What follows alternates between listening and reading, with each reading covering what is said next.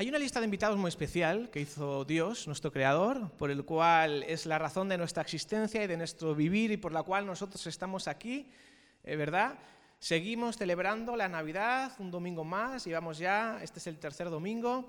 El próximo domingo, Dios mediante, querida iglesia, que se corra la voz, ¿vale? Sabéis también que podéis, tenemos, eh, hemos estrenado red, social nueva, tenemos Instagram, ¿eh? Pones punto de encuentro cristiano en Instagram y, salimos nosotros ahí, ¿verdad? Sale la iglesia y se van a estar ahí publicando las pildoritas, el, pequeños resúmenes de la predicación del domingo y otros artículos interesantes que poco a poco el equipo de redes sociales estará, estará subiendo. Que se corra la voz que el próximo domingo, el próximo domingo 2 de enero, obviamente, como es el primer domingo del año, vamos a tener nuestro culto especial de gratitud al Señor. Amén. Y le vamos a dar gracias a Dios por todo lo que ha hecho. Hay algunas personas que ya están confirmadas, que me han confirmado que quieren dar su testimonio de gratitud al Señor de manera breve, ¿vale? En un par de minutos como mucho. Pero va a estar el micrófono abierto, ¿vale? Entonces tendremos nuestro culto normal, con nuestro tiempo de alabanza, el tiempo de la ofrenda también, que podamos aprovecharlo para para que sea también un culto de gratitud al Señor y se note también que aparte de ser el primer culto del año, que sea la mejor ofrenda del año. Pero no porque sea la primera y la única del año, sino porque sea la mejor. ¿Vale? Y, va a estar el micrófono abierto para que todos los hermanos y hermanas que deseen libremente, hay algunos que ya están confirmados, pero que podamos expresar públicamente, sin ningún temor, eh, lo que ha sido este año para nosotros y, y contar públicamente cómo ha sido la fidelidad de Dios. Amén. Porque cuando compartimos públicamente, la iglesia, el cuerpo se enriquece. ¿Así? Así que vente preparado para el próximo domingo, porque va a ser un culto bien bonito. Y, por supuesto, concluiremos, como es el primero del año, además, concluiremos con la Santa Cena participando. ¿Vale? Así que eso será el próximo domingo. Y ahora vamos a ver esa lista de invitados que nuestro buen Dios eh, diseñó. Yo me imagino ahí a Dios con su libreta. Venga, lista de invitados para el acontecimiento más importante, no solamente del año, sino del mundo, del, universo, del, cosmos, de la creación. Es la lista de invitados para el nacimiento de mi hijo. ¡Wow! ¿Te, imaginas? Estos, invitados tienen que, ser, tienen que ser alguien importante, ¿verdad? Alguien especial, porque que el propio creador haga una lista de invitados. ¿A quién voy a invitar? A la celebración del nacimiento de mi hijo. ¿eh? Bueno, pues la, verdad es que la lista, cuando yo la, la, eché un vistazo, dije, es, interesante. ¿Y qué os parece si la, repasamos entre todos? Dice que en primer lugar, las primeras personas, que no eran personas, por cierto, los primeros invitados que Dios eligió para el nacimiento de su hijo fueron los que Él eligió para anunciarlo. Porque primeramente cuando hay un gran acontecimiento, ¿qué hay que hacer? Anunciarlo. ¿Y qué, a quién escogió el Señor para anunciar el nacimiento de Jesús? Dios hecho hombre, Emanuel, Dios con nosotros, a los ángeles. Los primeros invitados al nacimiento de Jesús fueron los ángeles y les dio este encargo de anunciar. Por eso dice que fue anunciado por los ángeles. Y es interesante porque la mayoría de la gente de aquella época no creía en los ángeles. Eh, los líderes religiosos, había un grupo muy importante que se llamaban los saduceos, que no creían en la existencia de los ángeles. Eran como muchos de nosotros hoy en día, ¿no? que lo que no tocamos, lo que no podemos ver, lo que no podemos tocar, directamente lo echamos a la basura, no, no existe. Yo solamente creo lo que puedo ver. Mucha gente hay así, ¿verdad? Y a veces tenemos que reconocer que a nosotros mismos también a veces nos cuesta creer en lo que no podemos ver, ¿cierto? Y por lo general uno no va por la calle viendo ángeles por ahí, ¿verdad? Detrás de las esquinas o detrás de las fuentes. No, los ángeles por lo, general no, no, se no se dejan ver mucho. Pero Dios eligió que los primeros invitados fueran los ángeles. Los ángeles anunciaron a José el nacimiento de Jesús, le avisaron, le dijeron, le tranquilizaron, ¿eh? José, estate tranquilo que efectivamente lo que, la versión de María es la correcta, no hay otra versión. Es la oficial y es la buena, aunque eso le cueste una reputación chunga toda su vida. Y a ti también, José. Pero el ángel anunció a José. El ángel, como vamos a ver después también, se lo dijo a los pastores y vamos a ver la respuesta de los pastores. Y el ángel, los ángeles también se lo anunciaron, avisaron a los sabios de Oriente que venían de muy lejos y también se reveló a ellos. Así que fue anunciado por los ángeles. Pero la primera persona que se le anunció, obviamente, fue a la que iba a ser el instrumento para dar a luz al bebé, al niño Jesús, al Hijo de Dios, como hablamos el domingo pasado. Todo el torrente de la potencia de Dios, ahí de alguna manera, ahí, no sé cómo lo hizo Dios, pero lo hizo, ¿no? Dios en toda su plenitud le agradó habitar en Cristo, dice la palabra. Esto es maravilloso. Y esto sí que lo quiero leer con vosotros. En, en Lucas capítulo 1, ya sabemos la historia, pero déjame leerla así brevemente para que entremos en contexto, porque lo que me interesa es el mensaje final que los ángeles nos dejan para nosotros en esta mañana, hoy, en el siglo XXI. Dice que el, ángel Gabriel fue enviado por Dios a una ciudad de Galilea llamada Nazaret para visitar a una muchacha virgen llamada María, que estaba prometida en matrimonio con José, un hombre descendiente del rey David. Y el ángel acercándose a ella le dijo, saludos, colmada de gracia el Señor está contigo, bendita tú entre las mujeres. Entonces el ángel, eh, cuando ella escuchó sus palabras, se quedó perpleja. Estoy en Lucas 1.29 preguntándose qué significaba aquel saludo. Y entonces el ángel le dijo, María, no tengas miedo, porque Dios te ha concedido su gracia. Y vas a quedar embarazada y darás a luz un hijo a quien pondrás por nombre Jesús. Y este será grande y será llamado Hijo del Altísimo el Señor Dios le dará el trono de David su padre y reinará sobre la casa de Jacob eternamente y su reino no tendrá fin. Entonces María preguntó al ángel, ¿cómo será posible eso? Yo nunca he tenido relaciones conyugales con ningún hombre. Y le respondió el ángel, el Espíritu Santo vendrá sobre ti y el poder del Altísimo te cubrirá con su sombra. Por eso el santo ser que va a nacer de ti será llamado Hijo de Dios. Y como el ángel ve que todavía María estaba un poco dubitativa, le da una explicación extra, que no tendría por qué haberse la dado, pero se la da y le dice, y continúa diciendo en el verso 36, también tu parienta Elizabeth, a la que llamaban estéril, va a tener un hijo en su ancianidad y ya está de seis meses. Y ahora dice, para Dios no hay nada imposible alguien en esta mañana, hoy aquí, necesita volver a escuchar estas palabras. Dios quiso que los ángeles anunciaran el nacimiento de Jesús y por muy difícil que pareciera, hoy nos recuerda a nosotros también este es el mensaje de los ángeles que sigue vigente, que nos recuerdan esta mañana. Iglesia de punto de encuentro cristiano, tú que estás esperando aquel milagro, tú que estás esperando eh, lo que tú sabes que estás esperando, Dios nos dice en esta mañana y nos recuerda, nada es imposible para Dios. Esa es la gran verdad que hoy debemos de recordar. Y al igual que a María, en su necesidad, en su perplejidad, en su, pero madre mía, me voy a meter en un lío que no veas cómo veas, de esta no voy a salir. Y Dios le recordó y le dijo, mira, ¿te acuerdas tu prima Elizabeth? Ella, la que llamaban estéril, claro, todo el mundo sabe, ya se ha hecho mayor, ya se ha hecho viejecita y es imposible que tenga hijos. Y para aumentar la fe de María, Dios le dice, pues ella está ya de seis meses. Y le recuerda. Y nosotros muchas veces necesitamos recordar lo que Dios está haciendo con otras personas, lo que Dios está haciendo en otros lugares. Cuando escuchamos testimonios, por eso es tan importante, hermanos, que no nos guardemos los testimonios. Que puedas venir al más de ti a las 8. Este viernes no vale porque es noche vieja, pero al, siguiente, el primer viernes del año, continuamos de nuevo con los más de ti. Cuando tengas un testimonio que no te lo puedas callar, vienes, nos lo cuentas y te damos lugar también el domingo para que podamos contagiarnos, hermanos, la fe los unos a los otros porque la vida cristiana es para vivirla, es para disfrutarla y es para contagiarla, que puede ser Navidad todos los días del año. Porque como dijo el ángel, nada es imposible para Dios. Y yo, soy consciente de que estamos viviendo una temporada, sobre todo si algo la define, es de confusión. Hay demasiada confusión en el mundo, demasiada. Pero en medio de la confusión, en medio de la tempestad, en medio de la tormenta, como hemos cantado, Jesús es la roca firme, inconmovible.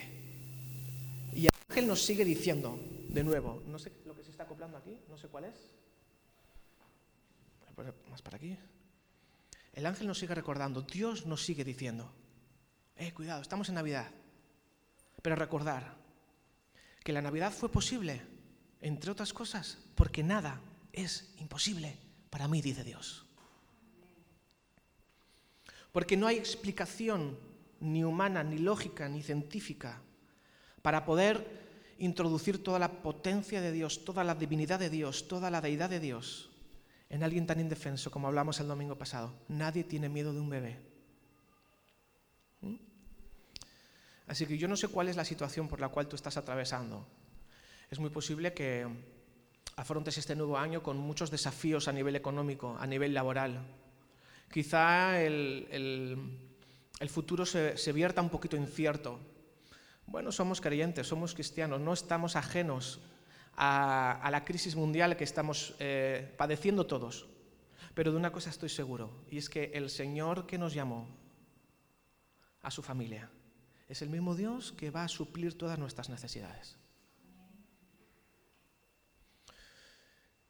Quizá estemos sufriendo ya y seguramente sea difícil encontrar una familia en la cual no, tenga ningún conocido cercano, que no, ahora mismo no esté quizá confinado o, no, esté sufriendo quizá la enfermedad que azota el, planeta entero. Será difícil, pero una cosa sabemos, que el mismo Dios que estuvo acompañando y sanando a los enfermos en el pasado es el mismo Dios que sigue acompañando y sigue sanando a los enfermos hoy en día. Y que nada es imposible para Dios.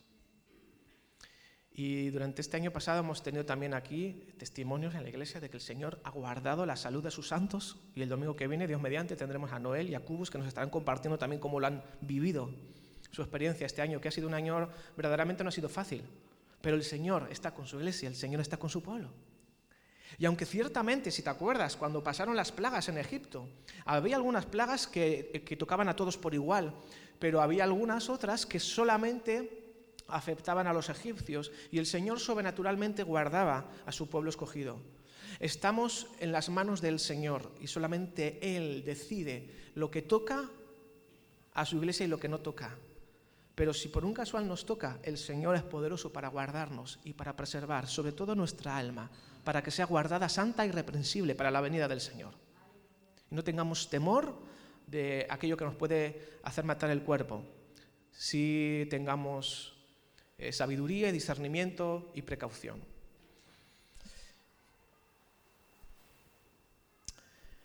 La lista de invitados continúa después de los ángeles con los pastores. Así como Dios quiso anunciarlo por medio de los ángeles, que para la mayoría de la gente pasaban totalmente inadvertidos, pues claro, si hubiera dado el anuncio a través de Herodes, un edicto real, oye, se convoca a todos en el pueblo que sepan que va a venir el Mesías, el Salvador. Bueno, todo el mundo le hubiera hecho caso, ¿verdad? Pero no, Dios quiso anunciarlo a través de los ángeles para que de alguna manera implique fe. Dios generalmente hace las cosas para, para desafiarnos. No lo pone demasiado evidente, demasiado fácil para que todo el mundo siga ahí como... como no, no, no. Como ovejitas ahí todos sin pensar, sin... No, no. Dios demanda de nosotros siempre una respuesta. Dios demanda que haya fe. No lo, pone fácil, ¿eh? Estamos en Navidad y todo el mundo habla de un millón de cosas menos de lo evidente, del nacimiento de Jesús. No, no. Dios se da a conocer, se revela, pero quiere una respuesta de nuestra parte. No lo pone evidente. No sale un, anuncio ahí en la pantalla grande en medio del ayuntamiento. Jesús es Navidad, Navidad es Jesús. Eh, y se, se, aparece un ángel y dice, ¿crees todos de una vez ya? No. Dios tiene sus maneras, sus formas.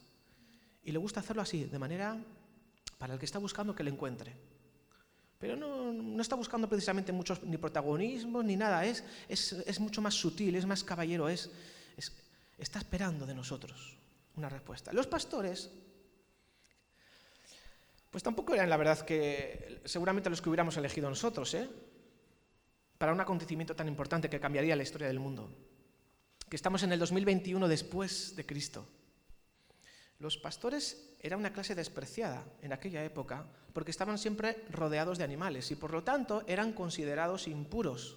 Es más, como en aquella época el testimonio de los pastores no tenía ningún tipo de validez ante un tribunal. Por lo tanto, que las primeras personas a las que Dios lo anunció por medio de los ángeles a personas físicas porque los ángeles son personas pero celestiales, no son físicas como nosotros, tienen alas y vuelan y esas cosas, pero a las primeras personas a las cuales Dios le, mandó la invitación oficial para que vayan a visitar a su hijo, fue a unos pastorcillos que estaban ahí en medio de la noche cuidando las ovejas, cuidando animales, aquellos que eran considerados impuros y que para los sacerdotes de la época no eran dignos de confianza. A esas personas Dios quiso invitar al nacimiento de su hijo. Me gusta esto, porque Dios no solamente Él se mostró humilde y nació en un pesebre, fuera de todo lujo, sino que a Él le gusta revelarse a las personas sencillas, a las personas sinceras. Eh, si te das cuenta, cuando Dios vino al mundo, eligió lo menospreciado por la gente.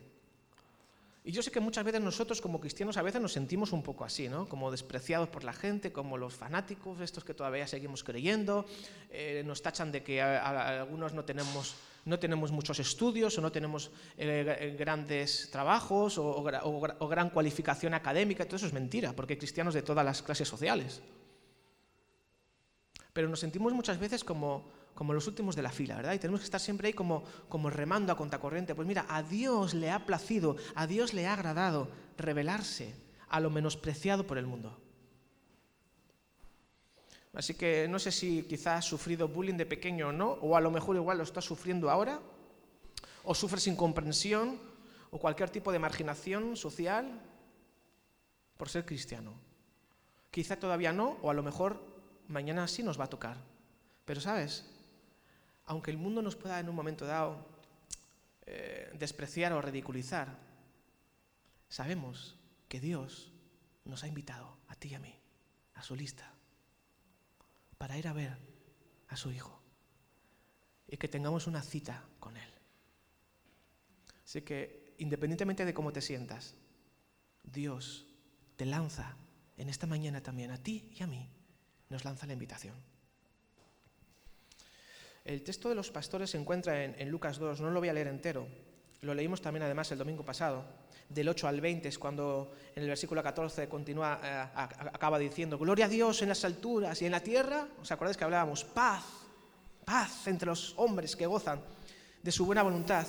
Y voy a retomar aquí, donde lo dejé la semana pasada. En el versículo 15 dice, Lucas 2.15 dice, sucedió que cuando los ángeles se volvieron al cielo, los pastores se dijeron unos a otros, vayamos, vayamos pues hasta Belén y veamos esto que ha sucedido y que el Señor nos ha dado a conocer.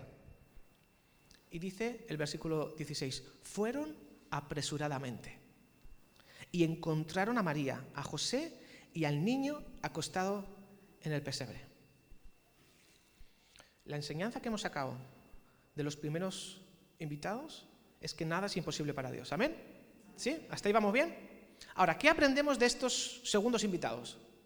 Dice que los pastores, cuando escucharon, cuando recibieron la invitación de Dios por medio de los ángeles, dice que conversaron entre sí rápidamente, se organizaron y dijeron, vayamos. Y dice, y fueron apresuradamente.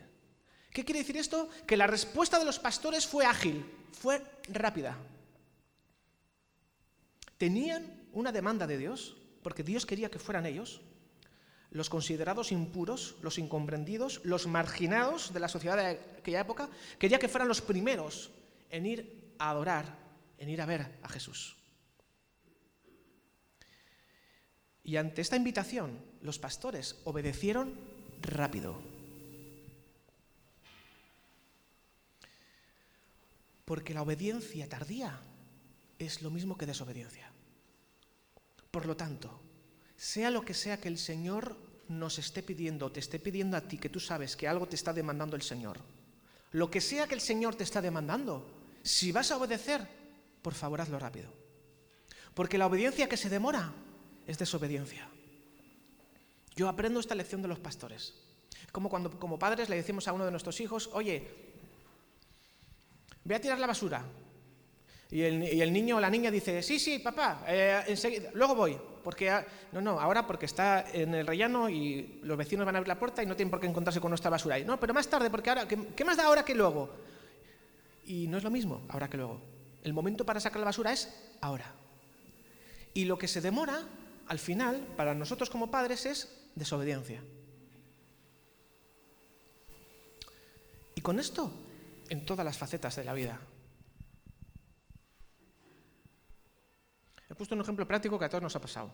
O bien porque hemos recibido la orden y no hemos, no hemos obedecido, o porque hemos sido de los que hemos pedido algo y no nos han hecho ni caso. Pero sea en el, cual estás, ya seas o tú como empleado, o tú como le has pedido a alguien, o a, a una persona de tu trabajo, o lo que fuera, o en la familia, cualquier ámbito de la vida. Pero ¿y si es Dios mismo el que te, tú sabes que te está pidiendo algo? ¿Cómo reaccionamos? Si vamos a obedecer, iglesia, obedezcamos rápido. No dejes para mañana lo que puedas hacer hoy. Quizá el Señor te está demandando que te centres de una vez y empieces el día como lo empezabas antes. Que no salías de casa sin tener un tiempito de oración y de lectura de la Biblia, por ejemplo. Y tú dices, sí, en, Año Nuevo. No esperes al día 2. Empieza mañana. Perdón, empieza hoy. Mejor hoy. Si el Señor te está pidiendo que dejes cualquier cosa que tú sabes que te está dañando, que te está haciendo mal, no digas, no, con el nuevo año empiezo a dejar este mal hábito. Empieza hoy. No, lo postergues, porque lo que, lo, que, postergas al final se queda en el olvido. Tú puedes hoy mismo hacer cambios significativos en tu vida. Alguno quizá el Señor le está demandando que salga a caminar más a menudo, que salga a correr, a hacer ejercicio físico. No esperes al 2 de enero. Haz una tarde preciosa. Antes de que se haga de noche, si es lo que sabes que Dios te, está demandando, o ya tu, propio cuerpo, ya tu grasa te lo está clamando a gritos, por favor, sal a correr, me estoy muriendo aquí en este cuerpo. Hazle caso y sal y obedece y haz lo que tú sabes que tienes que hacer. Yo no soy Dios, gracias a Dios, ni pretendo serlo, y Dios nos libra a ninguno de nosotros, pero sí somos cristianos, aquellos que seguimos a Cristo. Y por lo tanto hemos sido diseñados a imagen y semejanza del que nos ha creado. Lo que sí somos es hijos de Dios. Y como hijos, Dios Padre nos demanda obediencia. Y la obediencia que Dios Padre nos demanda a nosotros como hijos es una obediencia ágil, rápida y por supuesto con la mejor actitud. ¿Mm? Una obediencia alegre. Y además Jesús dignificó a los pastores, porque luego, años más tarde, cuando él creció, Jesús se mostró a sí mismo y dijo, ¿os acordáis? Dice Jesús, yo soy el buen pastor. Un oficio que estaba totalmente Mm, ¿cómo decirlo?, desacreditado, no, era muy popular, un, oficio que estaba relegado a que lo hagan, yo qué sé, otros. Jesús dignificó el oficio de pastor y dijo, yo soy el buen pastor. El buen pastor su vida da por las ovejas. Así que fíjate cómo la obediencia temprana de los pastores, el Señor honra a los que le honran. Y ellos no solamente fueron hasta donde Jesús, no solamente lo adoraron, sino que lo tomaron en sus brazos y pudieron disfrutar de la comunión íntima con su Creador. Y vamos en tercer lugar, ese famoso pasaje que también lo leímos hace, no sé si el domingo pasado o el anterior, en Mateo 2, estos magos que venían del oriente, que vieron la estrella brillar, ¿verdad? Y se acercaron, eran gentiles, ni siquiera eran judíos. Pero Dios lo anunció por los ángeles. Las primeras personas en su lista de invitados fueron los pastores, pero también Dios quiso invitar, y aquí nos da una clave esto de, de cuál es el corazón de Dios. Porque en la lista de invitados no solamente estaban personas de allí, del lugar, cercanas, sino que también Dios llamó a personas de alejos, a personas que no tenían la misma cultura, a personas que no tenían eh, las mismas costumbres y ni siquiera eran judíos, eran gentiles, eran extranjeros. Supuestamente las promesas de Dios, según la revelación que tenían en esa época, todavía no se había extendido hacia los gentiles. Pero Dios, cuando invita a las personas a acercarse a Jesús, para recibir de Jesús todo lo que necesitamos para nuestra vida en esta tierra y en la futura, Dios quiso contar también con personas extranjeras de buena posición que no tenían problemas económicos, porque el Evangelio es para todos. Es para los sencillos, es para los humildes, es para los marginados, es para los pobres, pero también es para aquellos que tienen ceros en la cuenta bancaria y para aquellos que tienen una vida supuestamente acomodada y que no tienen problemas económicos. El Evangelio es para todos.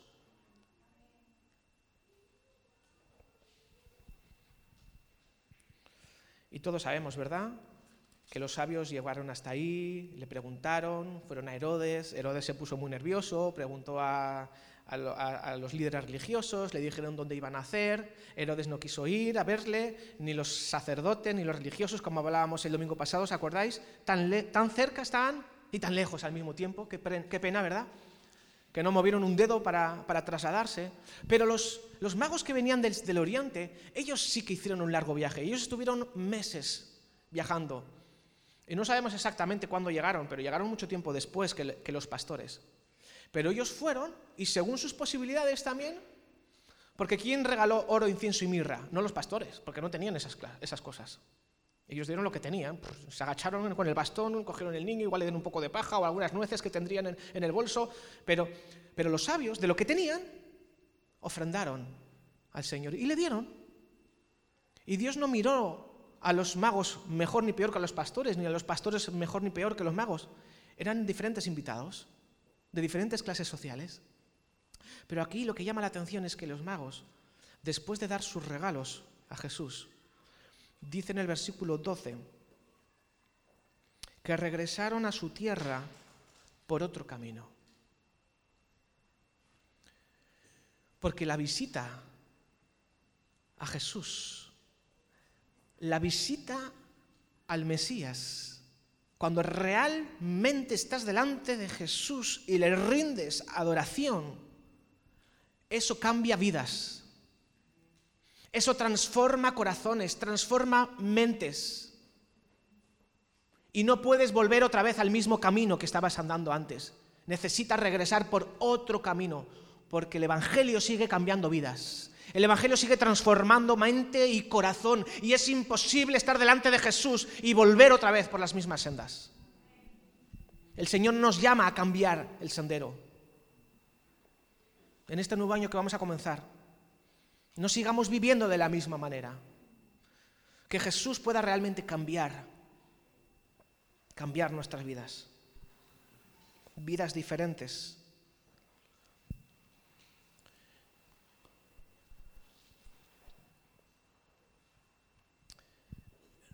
Estos son los invitados que Dios eligió. ¿Qué te parece?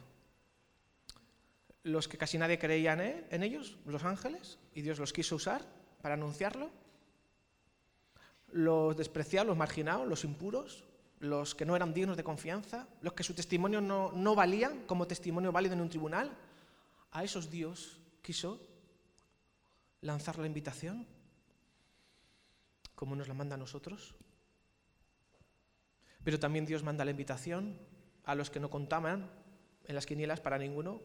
Pero ¿cómo le va a mandar Dios la invitación a esos que están por ahí en Cachacachún estudiando las estrellas, que no saben ni nuestro idioma, y no saben ni nada de la cultura ni de la Biblia? Pero ¿cómo Dios les va a decir a ellos? Pues sí, mira, a ellos sí, Dios les dijo. Porque Dios quiere revelarse a todo el mundo, iglesia. Porque urge, urge que todos procedan al arrepentimiento, porque el Señor está cerca. Y urge, urge que aceptemos la invitación de Jesús y empecemos.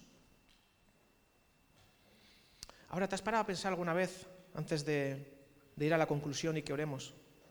Esto fue la primera Navidad, ¿te acuerdas? El domingo pasado. Esto, esto fue la primera Navidad. Hoy hemos visto la lista de invitados. Pero, ¿y los siguientes años? ¿Qué pasó durante... ¿Te imaginas cómo fue la segunda Navidad o la tercera o la cuarta o la quinta? Porque, ¿sabes? En el segundo año, en el tercero, en el cuarto, en el quinto, no se volvió a aparecer ningún ángel a los pastores, ni a los sabios, ni a María, ni a José. Y yo me pregunto, ¿no habrían estado luchando también con, todo esto no habrá sido un mal sueño? ¿Realmente esto pasó? No sé. ¿Y por qué Dios no vuelve a decirme nada? Si no, yo no tengo dudas de lo que me dijo en su día, es cierto y es evidente y, lo hemos vivido y lo hemos experimentado, pero es que este silencio de ahora es como que, me incomoda. Y pasaron cinco y seis y siete años.